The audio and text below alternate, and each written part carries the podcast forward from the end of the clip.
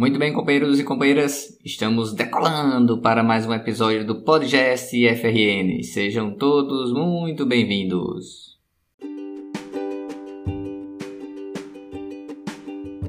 Esta semana trazemos mais um episódio da série Experiências Empreendedoras e contamos com a presença de uma ex-aluna do IFRN. Obrigada pelo convite. É, meu nome é Luciana, sou formada em gestão pública né, pela, pelo IFRN, foi lá que começou toda a minha história. Eu digo que eu sempre fui apaixonada pelo, pelo IF desde é, da época da ITFEM ainda, e nunca tinha conseguido entrar lá dentro.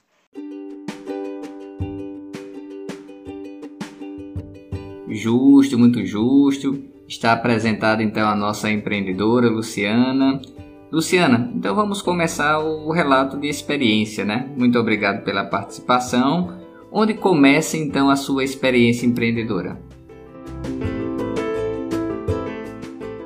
eu sempre fui intraempreendedora, eu trabalhava para os outros, empreendia, eu me dedicava muito para as empresas dos outros, mas grávida estudando e filho não dá para fazer os três, né? Então a gente tem que optar por uma coisa, não dava para largar os estudos, não dava para vender o filho, então tive que largar o emprego. E aí começou. Quando eu, nesse meio tempo que eu tive neném e eu voltei, é, uma professora, que é a professora Marli, ela me deu a dica de entrar na incubadora. Eu não tinha conhecido ainda a incubadora, foi em 2017, e eu conhecia, eu estava lá desde 2013 e nunca tinha ouvido falar na incubadora, não conhecia a incubadora em si. E ela falou que estava tendo esses editais. E até então, quando eu saí do meu emprego, eu comprei uma máquina, eu costuro, faço bolsas, né? E eu falei, vou trabalhar é, até poder voltar para o mercado de trabalho. Então, eu vou fazendo umas bolsas. E aí, Marli me apresentou. E até então, a incubadora tecnológica, a gente tem a ideia de tecnologia. E a tecnologia não tinha nada a ver comigo por conta das bolsas, né? Então, eu teria que. Ela, não, mas tenta, pensa em alguma coisa. E aí, eu fui tentar. Como também não tinha dinheiro para estar tá investindo, o que, que eu fiz? Eu resolvi é, pensar, quando você faz a, a, o processo de incubação, tem a, a parte do Canvas, né? E era muito bom porque ele vai martelando você até você, ele quer saber o que, que você vai inovar. A, a, função dele ali é fazer você desistir do negócio, né? Eles querem saber se você realmente tem alguma coisa de inovação. E eu fiquei pensando o que, que eu faria para inovar no meu processo. Não vai ser nas bolsas, então teria que ser num processo. Seria o processo de venda. Como eu não tinha dinheiro e eu não tinha como fazer estoque, eu só fazia por encomenda, então a minha ideia foi montar uma, uma plataforma que eu pudesse estar tá, o cliente escolhendo os tecidos e montando a bolsa de acordo com, a, com o gosto dele, sem eu precisar fazer estoque. Seria por encomenda, né? Coisa que ele já fazia no WhatsApp, no, no Instagram, tudo. E entrei, passei com esse projeto na, na, lá na incubadora tecnológica do IF, que foi muito bom. Para mim foi assim a melhor escola que eu tive. Ali eu aprendi tudo o que eu sei hoje, porque eu já trabalhava há muito tempo, porém, é, ali eu tinha que montar a minha empresa, então eu tive que fazer todos os processos para mim. Nesse decorrer do tempo, é, foram dois anos de incubação e eu não consegui quem desenvolvesse, porque a plataforma era o seguinte, eu, eu queria que o cliente fosse montando o, a bolsa e ele escolhe o tecido e vai mudando automaticamente para ele ver o produto pronto. E eu achava que isso era muito simples, porque minha filha tinha um iPad e ela trocava as roupinhas da boneca ali naqueles joguinhos do iPad. Eu falei, ah, isso vai ser moleza. Vou uhum. pegar e vai resolver. Ah, não. Na hora da banca, ele disse, olha, mas você sabe quanto é isso? Eu falei, oh, isso é muito fácil fazer. Nossa, uhum. vai ser super barato. Coitado. É, a gente fez um estudo, dava em torno de 30 mil reais para começar a lançar essa plataforma. E quem faz? não consegui encontrar ninguém que fizesse como eu queria, esse, mas também não desisti. Então, o que, que eu fiz? Eu foquei dentro da incubadora em resolver os meus processos por hora. Eu tinha que ter um processo de venda, eu tinha que ter um processo de produção, porque apesar de ser um MEI, eu sou classificada como indústria. E se eu quiser vender para outras empresas, é, eu tenho que ter um processo. Então, coisa disso que eu nunca tinha tido. Eu estava pulando uma etapa. Eu montar uma plataforma sem ter os processos prontos é uma irresponsabilidade. Eu só ia perder dinheiro. É, percebemos aí que Luciana citou dois termos importantes para a questão dos negócios. Ela falou do Canvas, um instrumento de planejamento importante, principalmente para a abertura de novos negócios, e falou também da classificação MEI, microempreendedor individual. Mas o que ela vai falar na sequência é sobre a importância para o empreendedor de participar de feiras e eventos para expor seu produto. Trabalhava com, com cliente só o B2C, que era só o cliente final, né? Eles iam montando, até o dia que um cliente, ele de loja, passou naquela festa do boi, que a gente tinha um, um stand do IFRN, e ela, o cara falou para mim assim, que você trabalha com bolsa para loja, você faz venda para loja? Eu falei, ah, nunca fiz, mas a gente pode resolver isso. E aí eu pensei que ele só tinha passado e era assim, quando no dia seguinte ligou a nora da pessoa e era um grande empresário lá de Fernando de Noronha, que começou com uma loja, hoje já, já são três lojas, Está parada nossas vendas agora porque Noronha estava fechado, porque tá, acho que ainda está fechado agora com o turismo, né? Mas eu comecei a desenvolver coleções para ela. A só assino e quando eu vi isso eu falei, poxa, outra coisa que eu tenho que fazer.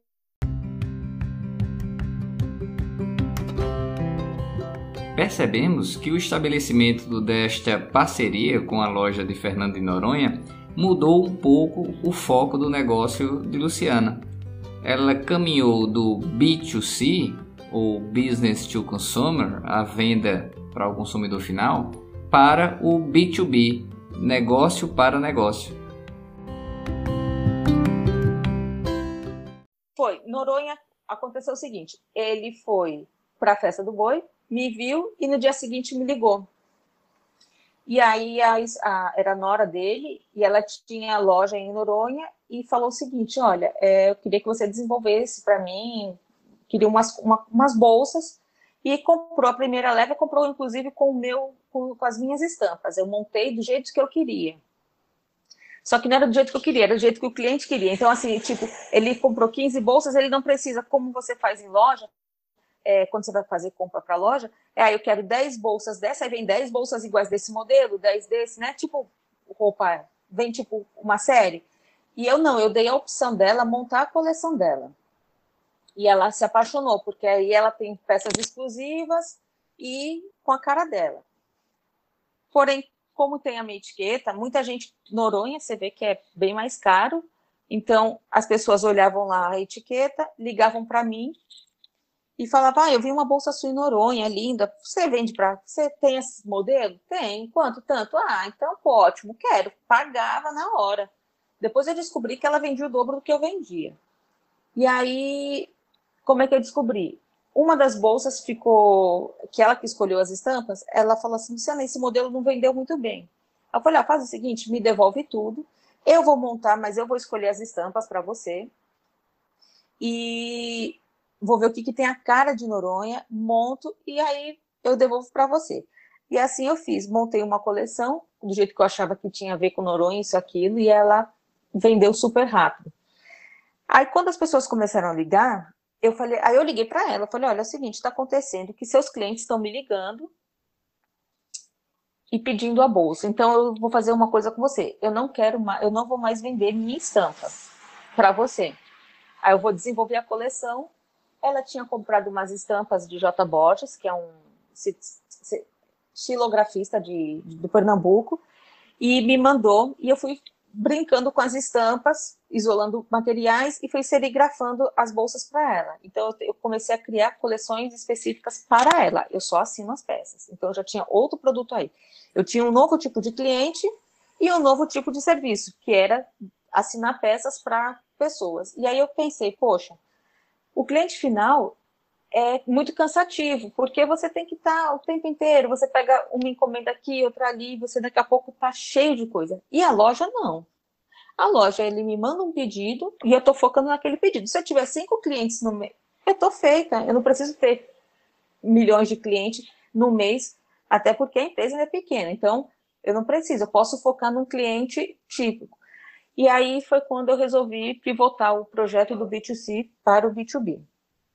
Então, aí começa toda a parte de planejamento e desenvolvimento do dos processos dentro dessa, desse questionamento.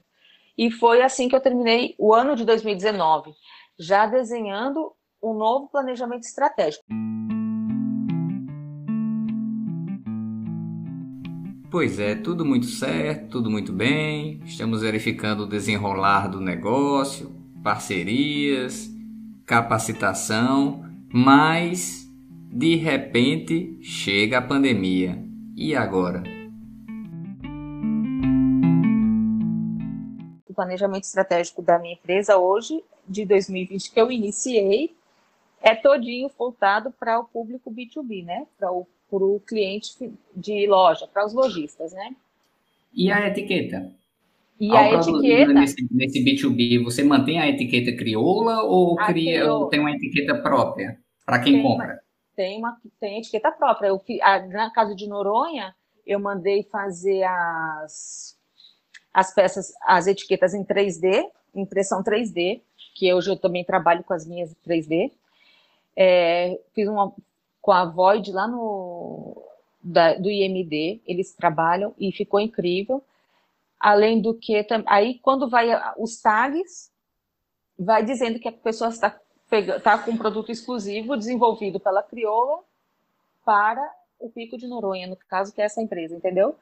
Então, aí ficou. E aí depois ela me ligou para dizer que estava abrindo mais duas lojas e queria que eu desenvolvesse essas, uns produtos para essas outras duas lojas é que estacionou agora por conta da pandemia. E aí chegou a pandemia, né? E aí, como é que a gente faz? Aí me deu um desespero, porque você, eu, junto com, quando foi começo do ano, eu me inscrevi, já no, no final do ano a gente já começou a história do, do, da inscrição para o mestrado, e aí eu pensei, já que eu estou levando toda aqui na incubadora a parte dos processos, eu tenho que levar o meu projeto para algum lugar. E aí foi quando abri o mestrado de Ciência e Tecnologia do Inovação, lá da UFRN, e aí eu inscrevi o meu projeto. E aí eu falei, não, aí a parte tecnológica eu vou ter que desenvolver lá. Qual foi um dos meus erros? Foi o quê? É, eu não entendo nada de tecnologia, nada. Como é que eu vou cobrar alguém que faça o meu projeto se eu não sei o que cobrar? Entendeu? É assim, tá para passar dois anos a pessoa me enrolando, entendeu? Ah, tá precisando disso, tá precisando daquilo, eu gastando dinheiro, que foi o que aconteceu, e não saiu, não saiu. Nem uma loja pronta entrega, que um amigo meu fez para mim agora em 30 minutos, ligou e falou: tá aí, Luciana, pega aí, começa a vender. Entendeu? Então não tinha saído nada. Então vamos fazer o quê? Aí eu falei: vou entrar nesse projeto e vou me inscrever realmente nas matérias também que tem a parte de desenvolvimento, porque eu preciso aprender, eu resolvi que eu tinha que aprender a parte de tecnologia para que eu saiba cobrar quem vai fazer. E aí foi muito bom, porque na apresentação eles gostaram muito né, da, da, proposta e depois me convidaram a. Um dos professores me chamou que ele estava querendo é, usar o meu projeto para a gente estar usando de, de objeto mesmo de estudo dentro do, da, do mestrado. Isso para mim é muito bom, entendeu? E, e aí, quando começou a pandemia, eu tinha outro problema, né? Porque quem vai comprar bolsa já, se para no meio dessa ferra, dessa, de, todo mundo dentro de casa, teoricamente, é para estar, tá, né? Sim. E assim, como é que você vai fazer?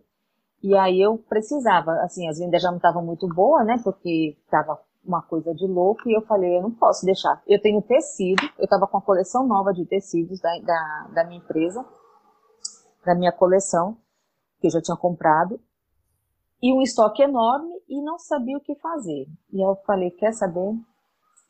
Vou pegar e vou fazer máscaras. E eu resolvi criar uma linha de produto de utilitários que fossem caber agora para essa pandemia, né? Então eu comecei a criar, comecei com as máscaras, depois eu criei bolsas para você guardar as máscaras. Eu criei a parte de touca, pessoas que trabalham em hospital, touca e máscara, é, conseguir um, um filtro para máscara que ele é desenvolvido com nanotecnologia, que ele tem a parte de impermeabilizar, um filtro bacana.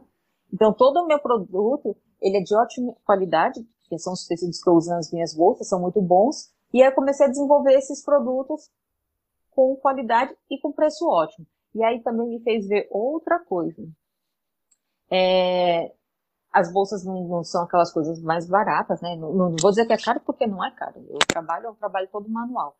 Mas assim, não são preços baixos. E aí, com essa pandemia, a gente vê que você tem que rever muita coisa. E eu parei para pensar é, o que, que é útil, o que que na, a minha primeira ideia foi fazer para doação as máscaras. Eu ia pegar, eu tinha tecido, então eu queria fazer coisas para doar mesmo. A gente viu que estava dificuldade. A, gente, a minha avó estava fazendo tratamento, a gente tinha que comprar máscara e não conseguia. E aí eu chego na liga, assim, um monte de gente sem, e eu falei, meu Deus, eu vou fazer para doar. E aí umas amigas de hospitais, eu doei pro Varela, doei pro Giseuda, e umas amigas que trabalham, Lu, são lindas, vamos fazer o seguinte, você não quer cobrar caro, compra pelo menos um, um valor irrisório, assim, do seu trabalho, do, do, do seu material, até para você poder continuar fazendo, porque tem que rever e tem que comprar mais material para poder estar tá fazendo. Então as máscaras são lindas, aí comecei a fazer touca, comecei a fazer outros produtos, e aí, nos primeiros meses de venda, acho que eu vendi mais do que eu vendi o semestre passado inteiro. Além do que, era de domingo a domingo. Eu não tenho tempo, né? Aí eu fiz o quê? Eu tinha ido para uma, para uma empresa de um amigo, a gente ia juntar, ia fazer, fazer uma sociedade com uma terceira marca, ele tem uma marca, eu tenho outra, ia fazer a terceira. Porém, eu também não poderia sair mais para trabalhar, porque eu tenho filhos, eu, eu tenho filho em casa, eu tenho criança pequena, tenho vó doente, era um risco eu sair para lá. Então eu tinha que montar um ateliê em casa. A gente mudou de apartamento, eu consegui um apartamento menor, a gente tinha que cair os custos também de alguma coisa, a gente optou por um outro apartamento, e o apartamento tinha que ser útil para nós. Então eu consegui um apartamento que cada quarto tinha um escritóriozinho. Então eu montei o apartamento, um ateliê dentro do meu apartamento. É, a outra máquina a minha funcionária, ela não foi, não, não demiti, não me desfiz dela, ela está trabalhando, só que eu fiz que ela montasse um, ateliê dentro de casa, então assim, o apartamento que eu aluguei era mobiliado. Peguei meus móveis de escritório que eu dava para, mandei ela montar uma, um ateliêzinho dentro de casa, e aí a gente paga uma pessoa, ele vem buscar parte do material, leva para ela, e eu faço outra parte do material. E a gente assim conseguiu é, ter um resultado bacana.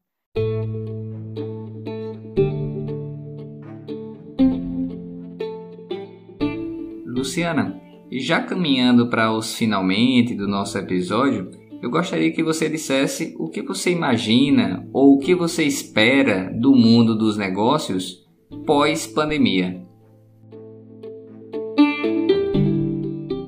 O que a gente vê é que, com tudo que está acontecendo, é...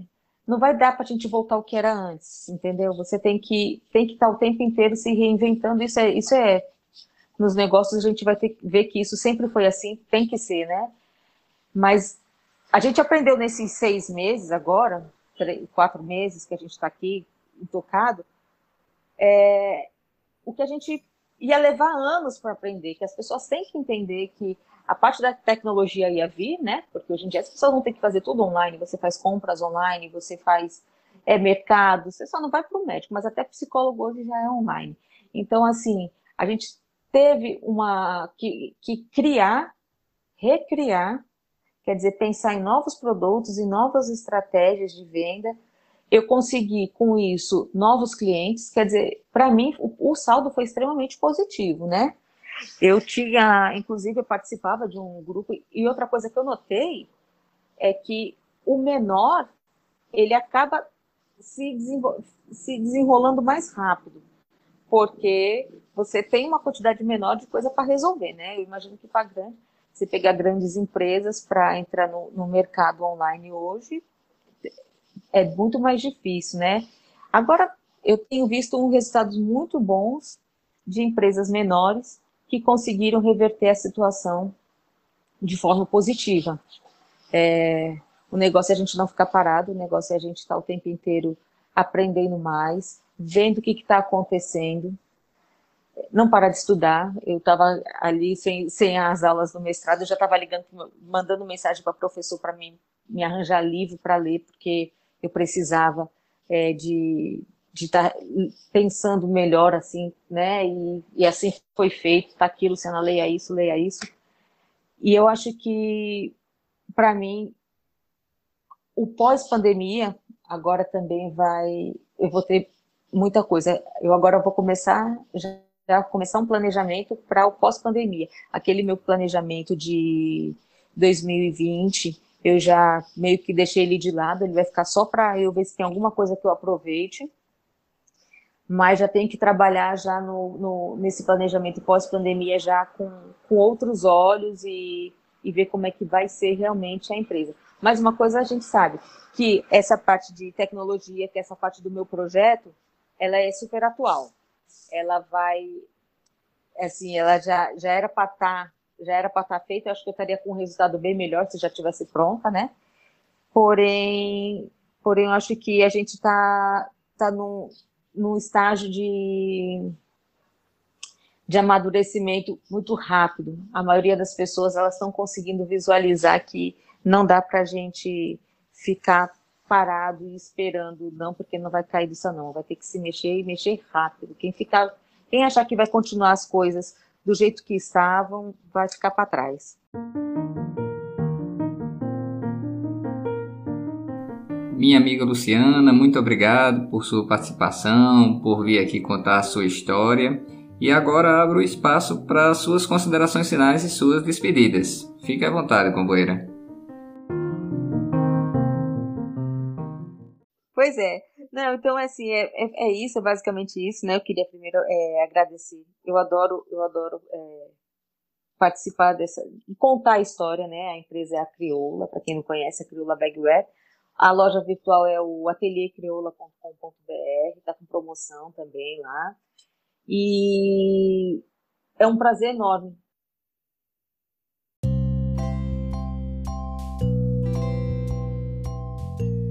Pois bem, companheiros e companheiras, finalizamos mais um episódio do Podcast FRN. Os contatos de Luciano estão na descrição desse podcast e até a próxima semana.